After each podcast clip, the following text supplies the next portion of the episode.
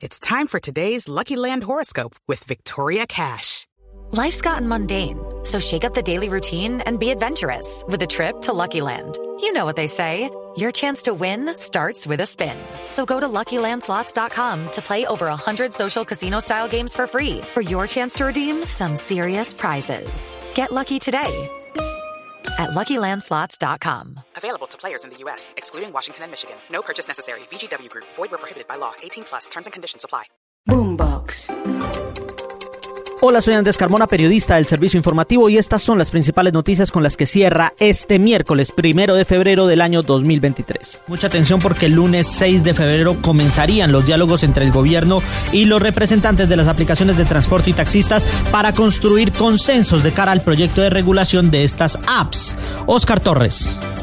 Andrés, sí señor, buenas noches. Y es que esta es principalmente la conclusión que sale de este encuentro entre el gobierno nacional y los representantes de los actores y actores de las plataformas de transporte esta tarde. Allí en esa reunión participaron los ministros de Transporte Guillermo Reyes, la superintendente de Transporte Aida Lucio Espina, la ministra de Trabajo Gloria Inés Ramírez y la ministra de las TIC Sandra Urrutia, así como el ministro de Ciencia y Tecnología Arturo Luna. Los eh, conductores y los usuarios también estuvieron allí, así como los gremios, quienes expusieron porque eh, por más de media hora sus preocupaciones frente al proyecto de ley que prepara la Superintendencia de Transporte y que según ellos acabaría con las plataformas de transporte en el país. Sin embargo, el ministro de Transporte Guillermo Reyes fue enfático en asegurar que el texto no se presentará al Congreso sin que tenga el consenso de todos los actores de ese gremio y que espera que se presente el próximo 16 de marzo en el Congreso de la República. Esto fue lo que dijo. Y este texto se ha publicado tres veces para que todo el mundo lo vea y lo comente. Cualquier decreto, antes de ser firmado por nosotros y el presidente, se publica en la página web para comentarios y se tiene que responder y socializar. Este proceso es un proceso legal que así se sigue. Dos, no es fácil llegarle a todo el mundo. Andrés, además la ministra de Trabajo Gloria Inés Ramírez aseguró que a partir del próximo lunes comenzarán las mesas de trabajo con los actores del sector para plantear cómo sería la regulación de las plataformas en nuestro país. Gracias, Oscar. Y los sindicatos están golpeando las puertas del Congreso y en especial de los partidos de gobierno para asegurarse de que sean aprobadas las reformas pensional y laboral. Marcela Peña. Todavía falta poco más de un mes para que comience el debate de las reformas laboral y pensional en el Congreso, pero los sindicatos ya están en campaña buscando apoyo de los partidos políticos. La CTC, la CUT y la CGT se propusieron reunirse con cada una de las bancadas. Francisco Maltés es el presidente de la CUT. Nos hemos reunido con la bancada del Pacto Histórico. Asistió el 90% de los senadores, senadoras, representantes a la Cámara, quienes se han comprometido con el articulado que radicamos en días pasados en la Comisión de Concertación. Y recuerden ustedes que el borrador que los sindicatos le presentaron al gobierno y a los empresarios incluye medidas para limitar el uso de los contratos a término fijo, pero también otras para aumentar las indemnizaciones por despido injusto y ampliar el derecho a la huelga, entre otros. Y la Asociación Colombiana de Capitales invitó al Gobierno Nacional, al Congreso de la República, a la rama judicial y a los entes territoriales para que trabajen temas como el hurto a personas y las crecientes bandas criminales en las ciudades del país. Juan Esteban Quintero. La Asociación Colombiana de Ciudades Capitales hizo un llamado a la institucionalidad colombiana para que de manera concertada propicien escenarios en búsqueda de soluciones y una estrategia de prevención a la criminalidad que abarque entre otros temas los siguientes, despliegue de inteligencia, aumentar el pie de fuerza, incrementar el número de jueces penales que redistribuyan la carga de trabajo y tener un mayor control de los delincuentes de alta peligrosidad. Cabe destacar que la asociación presentó al Congreso de la República un proyecto de ley que ofrece salidas al hacinamiento y aporta claridad frente al debate de responsabilidades sobre la población penitenciaria sindicada. Desde Capitales invitaron al Gobierno Nacional y al Congreso de la República a tener un gran foro en marzo de este año. Y aunque el presidente Gustavo Petro en sus recientes intervenciones en eventos internacionales ha insistido en darle un giro completo a la lucha contra las drogas, en el legislativo están presentando para este primer semestre, no se ha presentado ningún proyecto de ley priorizado. Solo esta semana el ministro de Justicia planteó sus sugerencias para continuar la erradicación y al tiempo cumplirle a los cocaleros. Valentina Herrera.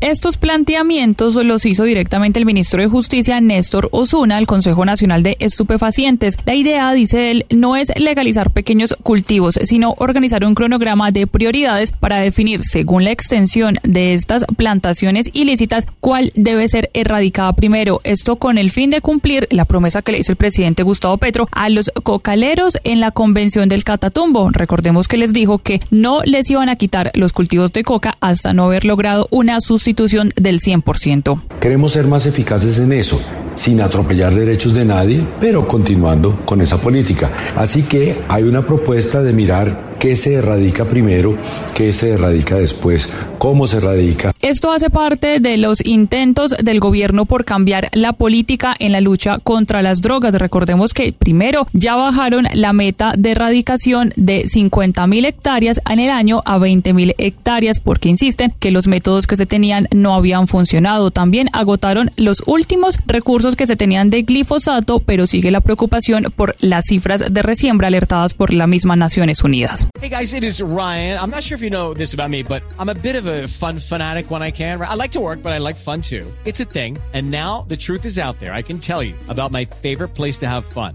Chumba Casino. They have hundreds of social casino style games to choose from with new games released each week. You can play for free anytime, anywhere and each day brings a new chance to collect daily bonuses. So join me in the fun. Sign up now at ChumbaCasino.com. No purchase necessary. BGW. Void were prohibited by law. See terms and conditions. 18 plus. Y nuestra periodista Ana María Celis se encuentra en La Guajira en la entrega oficial de paneles solares para el Colegio Etnoeducativo Nuestra Señora del Carmen en Casushi. Gracias a este proyecto muchos niños conocerán la luz por primera vez, pasarán de estudiar bajo la luz de la vela a la luz eléctrica. Ana María. Los saludo en medio del desierto de La Guajira con 30 grados centígrados de temperatura en la comunidad de Casushi en el corregimiento de Taparají. Para llegar hasta acá tuvimos que cruzar el desierto que es literalmente un laberinto. Usted no puede llegar hasta acá sin un guía porque se pierde.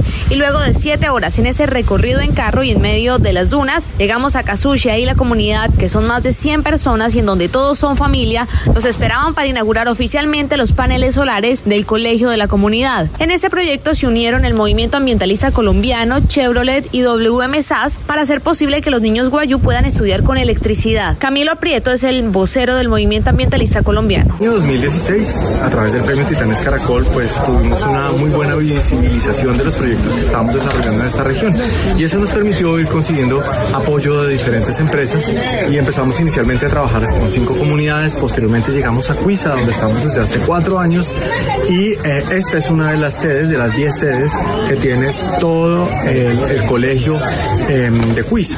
Y e iniciamos el trabajo allá y posteriormente nos desplazamos a esa comunidad que no tenía energía. Entonces es la primera vez que esa comunidad tiene luz y que muchos de los niños que están acá ven por primera vez este fenómeno eléctrico. Una particularidad es que las vías de acceso son tan difíciles y las familias viven tan lejos que varios de esos niños viven en la escuela.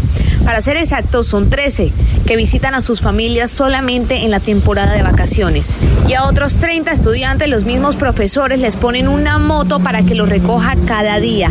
Le pagan 200 mil mensuales a un tío y le ponen la gasolina. Aunque intentamos hablar con los niños, muy pocos dominan el español, pues el idioma que se maneja aquí, entre ellos, es el guayuneiki. Al respecto, la profesora Adaluz Gómez. Ellos se dedican un ratico a se vayan con ellos, con los hijos en el monte, estar pendiente de ellos, que vuelvan, se van en la mañana, en la tardecita. Eh, es un oficio fundamental ya que hace parte de su proceso en la cultura guayú, la cual también cumplen porque les sirve, porque lo pueden vender, produce economía. Lo cierto es que en medio de las dificultades, estos paneles solares serán una gran ayuda para todos los niños porque además de poder ver películas y videos y hacer ejercicios didácticos, también podrán hacer tareas de noche, algo que hace unos días para ellos parecía imposible y capturaron a ocho personas que fueron sorprendidas en una tala ilegal de árboles en una zona boscosa de la Comuna 13 de Medellín. Los detenidos también habrían generado contaminación ambiental por la quema indiscriminada de madera. Juan Pablo Álvarez Muñoz. Los integrantes del Grupo de Protección Ambiental y Ecológica de la Policía Metropolitana capturaron en flagrancia a estos ocho ciudadanos que estarían cometiendo un delito. Ese resultado se logró en un predio de la Comuna 13 en el occidente de Medellín, donde estas personas talaron varios árboles y luego procedieron a hacer una quema ilegal para obtener, al parecer, carbón vegetal y venderlo en el mercado. El mayor Gonzalo Miranda, jefe del Grupo de Protección Ambiental y Ecológica de la Policía Metropolitana, habló al respecto. De ocho personas quienes se encontraban realizando quemas a cielo abierto de productos maderables causando graves daños daños al suelo y al suelo. Esto fue en la Comuna 13 San Javier. Estas personas fueron dejadas a disposición de la autoridad competente. Los capturados de entre 28 y 76 años de edad deberán responder por los delitos de contaminación ambiental y explotación ilegal de los recursos naturales y más de 50 personas fueron sorprendidas tratando de ingresar a Caño Cristales de manera irregular. El lugar turístico mantiene cerradas sus puertas debido a trabajos de recuperación ambiental. Ante esta situación, Cor Macarena advirtió fuertes multas de hasta 5 mil salarios mínimos. Carlos Andrés Pérez.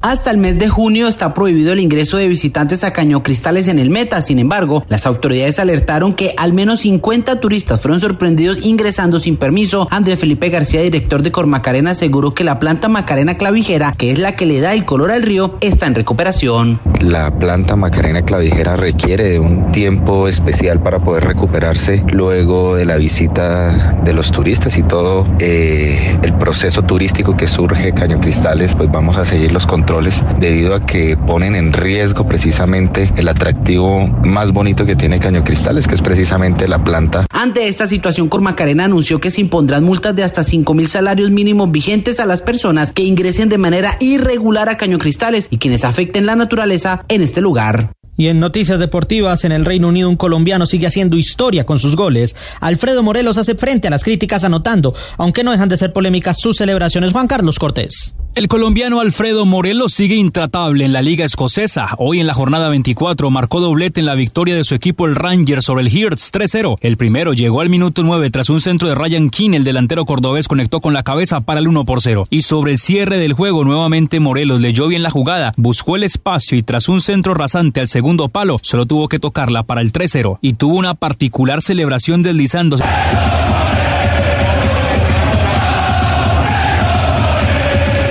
Es el gol 74 para Morelos en el Reino Unido, posicionándose como el jugador colombiano con más goles anotados en esas latitudes, muy lejos los registros de Ángel con 44 goles y el tercero es Rodallega con 39.